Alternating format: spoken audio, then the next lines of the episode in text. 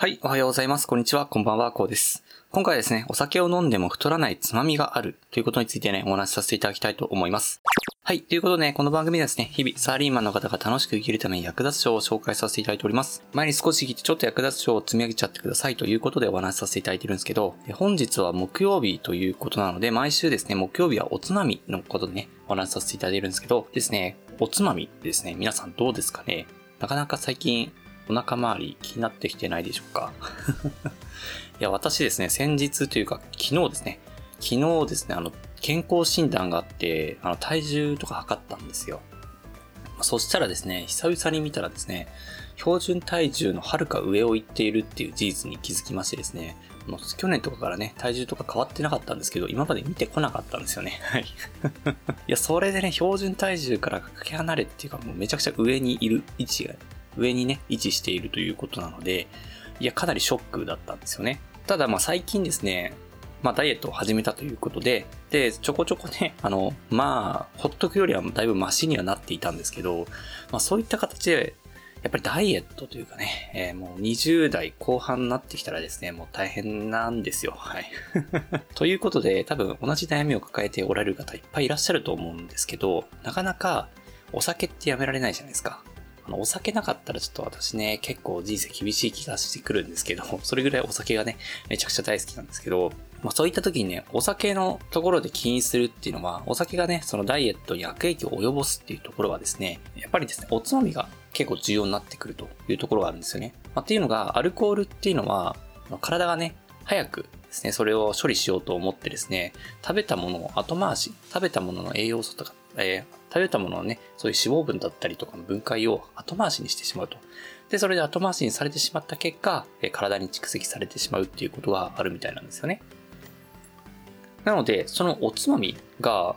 あの、カロリーがめちゃくちゃ低ければ、お酒を飲んで後に滞留してもですね、ほとんど悪影響がないわけですよ。ということで、今回はですね、カロリーというかね、ダイエットに最適なおつまみを紹介していただけるチャンネルということでですね、リュウジさんのバズレシピさんをですね、ぜひね、私はですね、ご紹介させていただきたいと思っているというかですね、まあ、こちらかなり有名なのでね、知ってる方も多いと思われるんですけど、私ですね、最近ですね、まあこれまでね、リュウジさんのバズレシピっていうことでめちゃくちゃ美味しいということでご紹介させてはいただいてたんですけど、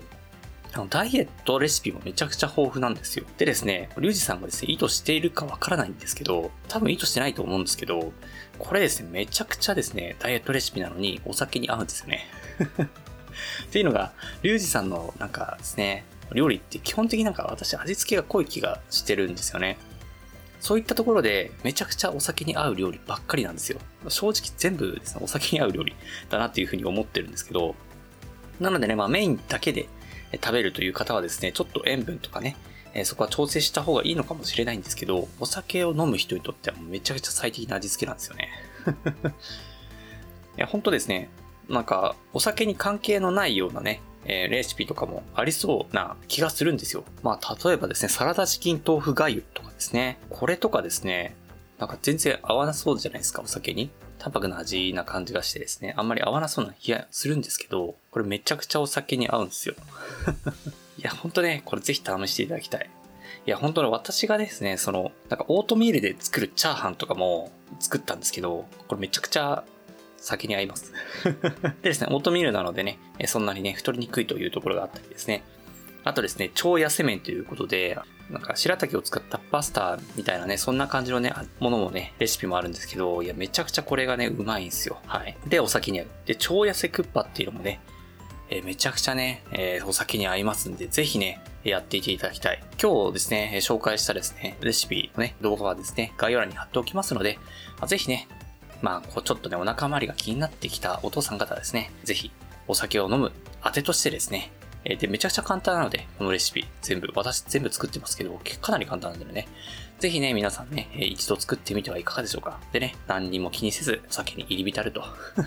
いうことをやってね、また明日も頑張っていきましょうということでお話しさせていただきました。はい。はい。ということでね、今回はこんな感じで終わりにしたいと思いますが、最後にお知らせだけさせてください。この番組ではですね、皆さん困っている悩みとか話してほしい内容など随時募集しております。コメント欄や Twitter の DM などでどしどし送ってください。Twitter とかのリンクが概要欄にできます。でですね、私はヒマラヤというプラットフォームで配信させていただいております。ヒマラヤだとね、概要欄にもすぐ飛びますし、レベルト開発さんもいっぱいいらっしゃいます。でですね、無料ですので一度インストールして楽しんでみてください。ただですね、他のプラットフォームで受ける方もいらっしゃると思いますので、そういった方は Twitter で DM をいただけると嬉しいです。アカウントはいいですね、アットマークアフターアンダーバーワークアンダーバーレストで、スペルがですね、アットマーク FTR アンダーバー WRK アンダーバー RSC です。どうしてもおしております。